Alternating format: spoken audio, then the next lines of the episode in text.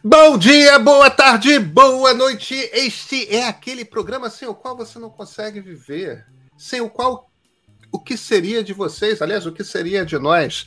E vamos falar sobre tecnologia, é claro, porque a gente falaria de qualquer outro assunto que não tecnologia, que não digital, não é? Pedro e Cora, toda terça-feira, toda quinta-feira, na sua plataforma favorita de podcasts ou no canal do meio do YouTube. Eu sou Pedro Dória, ao meu lado está a minha amiga Cora Rona, que vocês vão ver, vai passear muito pela casa dela hoje.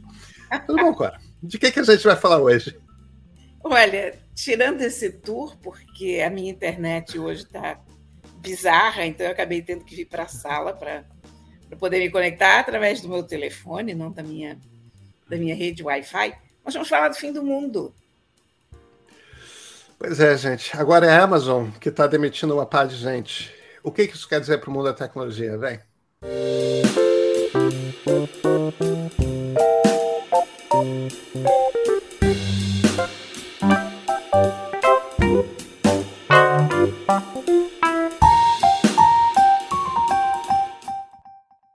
Cora Rony, a, a, crise não acaba, né, Cora? Agora é a Amazon que vai demitir, segundo o New York Times, 10 mil pessoas que no caso de uma empresa com um milhão e meio de pessoas é tipo 1% da, da força, mas são 10 mil pessoas que vão ser demitidas no mundo todo. Então aí a gente faz as contas e é o seguinte: o Twitter demitiu 3.500 pessoas, o Facebook demitiu 11 mil pessoas, agora a Amazon está demitindo 10 mil pessoas.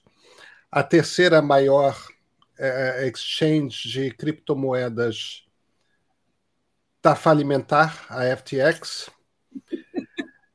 Derreteu. Derreteu completamente. E. Agora, o Vale do Silício está em crise, né? Cara, eu não sei você, mas a sensação que eu tenho às vezes é de estar vivendo na beira da terra plana, sabe? no fim do mundo, à beira do abismo. A gente vem, a gente viu uma bolha dessas estourar. Em 2000. Uma, uma vez, já, né? A gente, isso não é um cenário novo. E a gente percebeu naquela época, embora tudo sinalizasse catástrofe, que, apesar de tudo, o mundo continuou. Eu acho que, do ponto de vista das pessoas demitidas, a gente não precisa se preocupar muito, porque, como eu disse no outro dia, esse é um tipo de profissional em altíssima demanda é. no mundo inteiro. Porque a gente pensa nessa, nesses grandes conglomerados, Amazon, Facebook, grandes empresas, e a gente se esquece da quantidade de pequenas empresas que, que tem por aí prestando serviços e fazendo coisas, startups. E essa gente toda precisa muito de, de profissional qualificado. Então, essas pessoas todas vão se recolocar sem nenhum problema. E, como eu te disse no outro dia, eu acho que para o ecossistema é melhor. Agora, talvez a gente esteja chegando no momento em que essas empresas ficaram grandes demais para manobrar de acordo com os tempos. A gente está num tempo de inflação, né? um tempo financeiramente e economicamente complicado. E, de repente, elas são mastodontes grandes demais. Uhum. É, Vamos lá. Eu acho que a gente, a gente, só tem um sinal por enquanto da, dos cortes da Amazon. Vai ter corte no RH, vai ter corte nas comunicações, vai ter corte nos armazéns. Armazéns são outros tipos de trabalhador, né? Não é esse trabalhador de é, alta é, capacidade. Exatamente. Agora, principalmente, parece que vão haver, vão acontecer muitos cortes na Alexa no setor Alexa. Desculpe, não entendi a pergunta que ouvi. E Alexa se manifestou aqui. Olha aí. É, e o que, que é assistente? Qual é a questão da, da assistente digital da Amazon. O problema é que por que, que você tem um time grande? Você tem um time grande para aumentar a capacidade da assistente de responder a comandos diferentes. O problema é que, aparentemente, em tendo sido adotada por uma quantidade muito grande de pessoas, e apesar do seu imenso sucesso, o que a Amazon está descobrindo é que as pessoas decoram alguns comandos e usam só aqueles mesmos comandos sempre. Não ficam Tipo, não existe uma expectativa de que a assistente fique mais inteligente. E, e aí começa a entrar naquela coisa de houve um investimento imenso nessa assistente digital e, e, e uma certa sensação de que está pronto, de que é isso. É, não vai. É a mesma coisa do metaverso, só que não, né? O, o metaverso pretende criar uma necessidade que a gente ainda não tem. Essa aqui preencheu as necessidades que a gente não sabia que tinha, mas no fundo a gente se diverte. Mas a gente não precisa de mais do que isso. É. Quer dizer, o que a gente espera de uma assistente inteligente não é mais do que ela faz. Quer dizer, ou se descobrem capacidades novas, certas coisas, nem, nem tudo é automatizável nem tudo é necessariamente melhor quando está conectado ao telefone da gente. Eu te dou como exemplo a minha cafeteira. Eu tenho uma cafeteira da Nespresso que está conectada à minha rede Wi-Fi e que pode ser ligada pelo, pelo meu celular. Você sabe quantas vezes eu fiz isso? Clara, agora que você mudou de cenário por conta por conta da sua da, da sua conexão, você estava falando da, da sua cafeteira conectada ao celular. Quantas pois vezes é. mesmo que você usou a conexão? Três. Eu usei exatamente três vezes, porque foi uma quando chegou para testar, outra para mostrar para os meus netos e a terceira para mostrar para um amigo. E aí eu cheguei à conclusão que ninguém no mundo precisa de uma cafeteira conectada ao celular, porque o ato de botar uma cápsula de café e apertar aquele botão não pode ser mais automatizado do que isso. Você não pode fazer o café com uma antecedência tão grande. Não é feito arroz, que você saiu de casa, saiu do escritório, pede para a panela de arroz começar o arroz, porque você está morrendo de fome, vai chegar em casa e vai estar com arroz pronto, uma coisa que leva 20 minutos.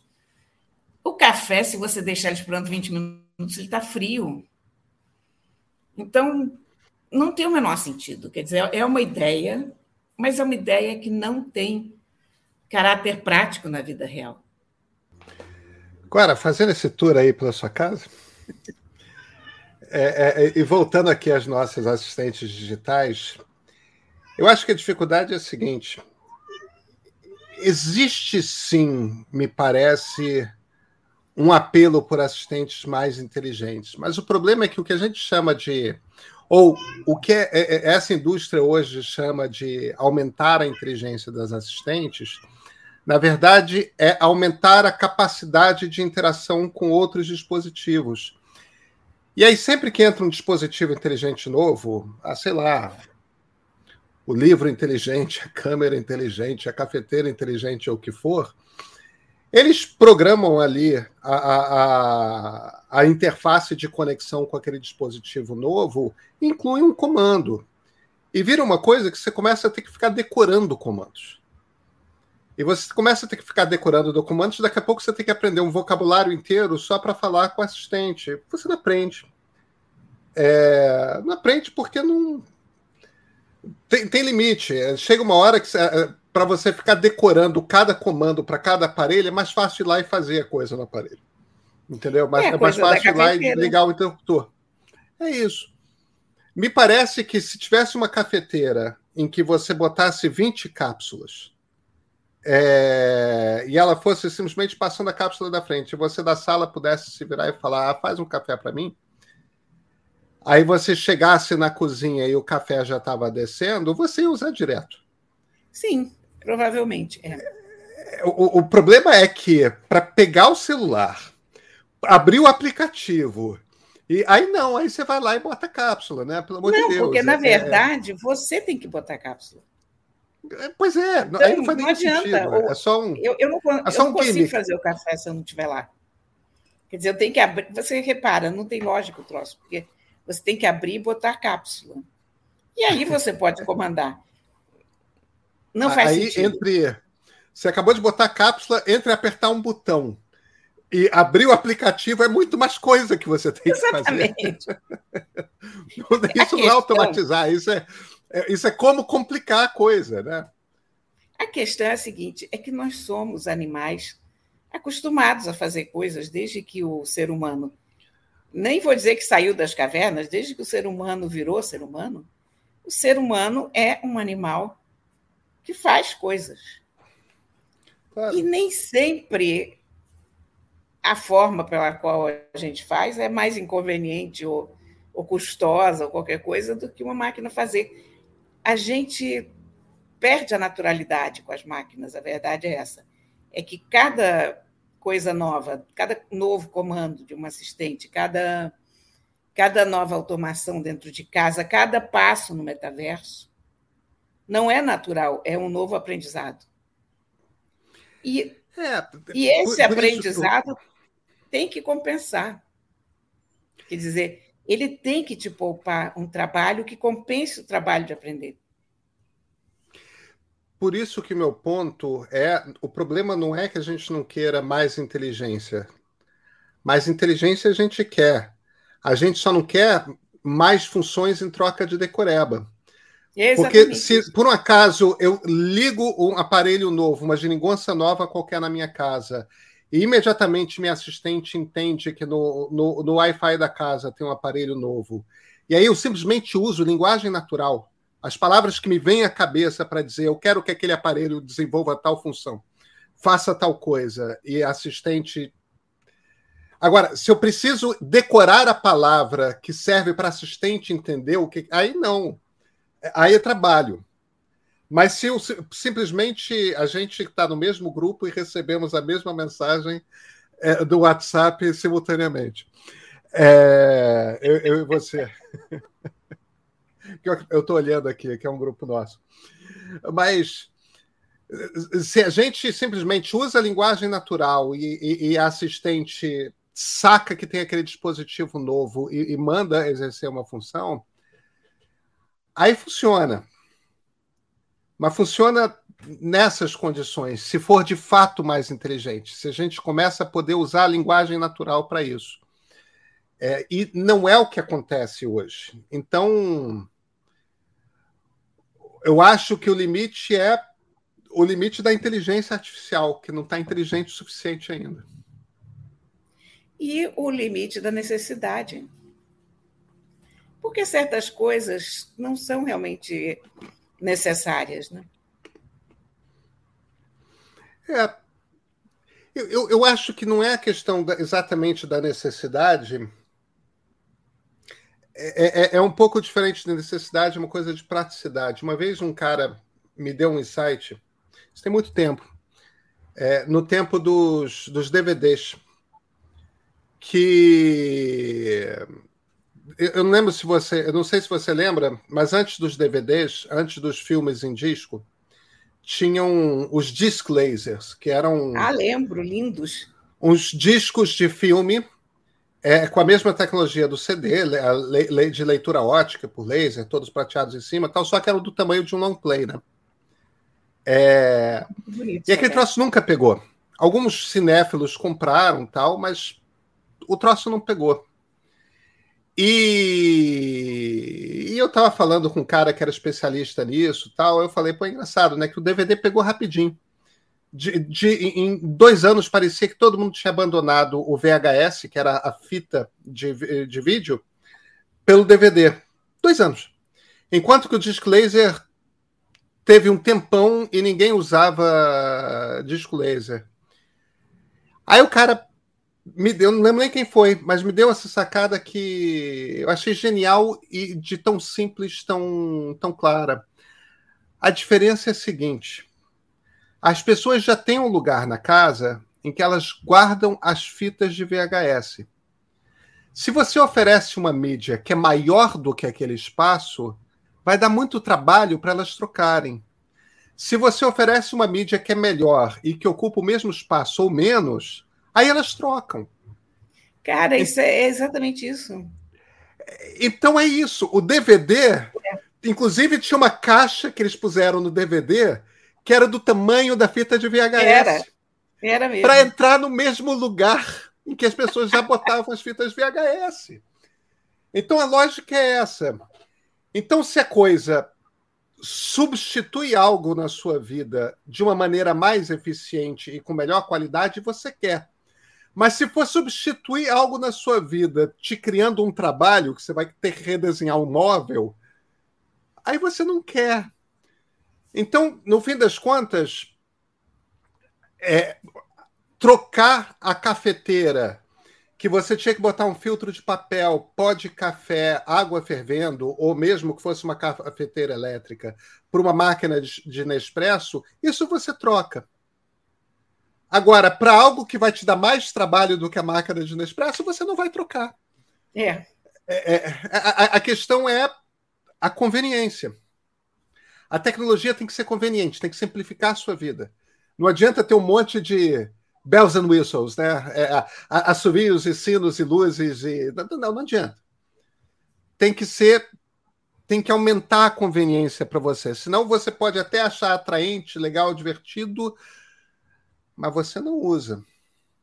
Por outro lado, é excelente que essas experiências sejam feitas, porque é com esses erros que a tecnologia avança. É isso mesmo. Você, você tem que ter novas ideias o tempo todo. É evidente que nem todas essas ideias vão funcionar, uh, mas às vezes uma ideia ruim, uma ideia que está pelo desvio, ela acaba gerando uma outra ideia lá na frente que é muito boa. E assim sucessivamente, quer dizer, as coisas vão ficando pelo caminho. E a gente, nesse mundo da tecnologia, a gente já viu muito isso. Quantas boas ideias ficaram pelo caminho, pareciam ótimas, né? E. É.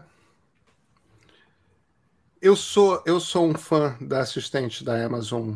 Tenho algumas caixas aqui em casa. Eu uso a peça, eu uso todo dia, toda hora, faz parte da minha vida. E eu vejo muito. É, você conhece a Lia, minha mulher, evidentemente. A, a Lia é uma pessoa que usa tecnologia com muita facilidade, mas não tem fascínio por tecnologia. É diferente da, da gente. Ela adota a tecnologia, imagina. Mas é aquela coisa, tipo, ela tem hoje, porque eu dei para ela, duas caixas da Amazon. Uma com vídeo e outra sem vídeo. É, ela usa nas lâmpadas, ela já quer botar mais lâmpadas inteligentes na casa, ela usa para mandar recados para o filho no quarto, na, na, isso na casa dela, né? É o tipo da coisa que imediatamente entrou em uso. Mas porque é útil na vida dela? Porque fez sentido, porque simplificou coisa, porque ela sabe se vai chover antes de sair de casa e como ela é professora de yoga personal. É, e às vezes ela sai de manhã de moto e, e, e, e, vai dando várias aulas no caminho. Saber se vai ter chuva no meio da tarde é uma coisa que é útil para ela. Então, é, é, isso. Eu acho que tem essa utilidade. O problema é o seguinte, e talvez seja isso que a Amazon esteja descobrindo.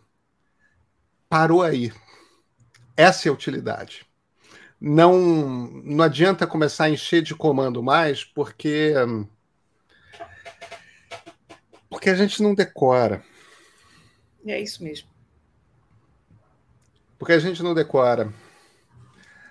Agora, Cora, isso a gente já falou no último programa, né, com, com Wagner. Eu acho que isso é um.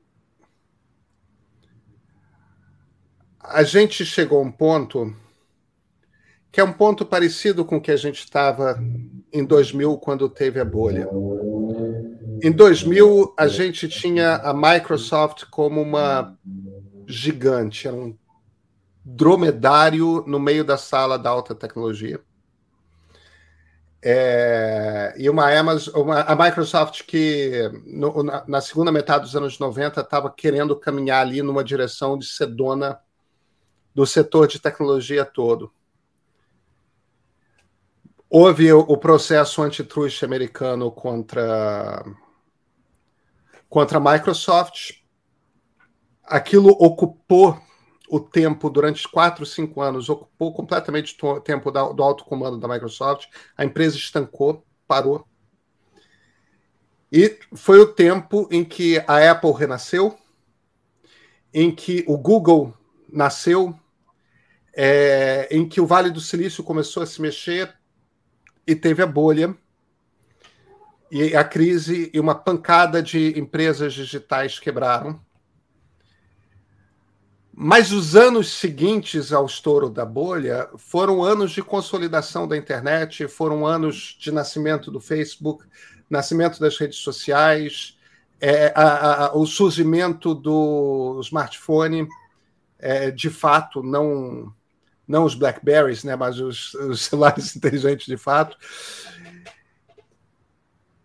a gente possivelmente está indo para uma. Eu, eu, concordo inteiramente com a descrição que você fez mais cedo. É, essas empresas ficaram mastodônticas, ficaram com dificuldade de se mover, são transatlânticos e bateram no limite. Estamos numa nova crise que certamente vai dar numa explosão de criatividade ali na frente. É, porque você, inclusive, tem um monte de gente desempregada nesse momento que é, é extremamente criativa. São é. cabeças maravilhosas. E é. vão ter que pensar por outros rumos. Saíram da zona de conforto. Vai ser interessante observar o mundo. Vai, Se ele sobreviver, vai. porque né, a gente está com essa sensação que a gente está no fim do mundo, porém, se houver um mundo após o fim do mundo, vai ser muito curioso acompanhar. Haverá um mundo após o fim do mundo, Cora. Haverá. Tenho fé. Nos falamos na terça-feira? Com certeza. Com melhor internet, gente... espero. Ah, com certeza.